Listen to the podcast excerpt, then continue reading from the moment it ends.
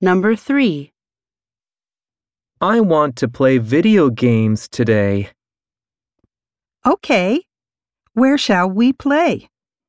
How about my house? 1. It's called Moonshadow 3. 2. Okay, I'll come over now. 3. By tomorrow morning.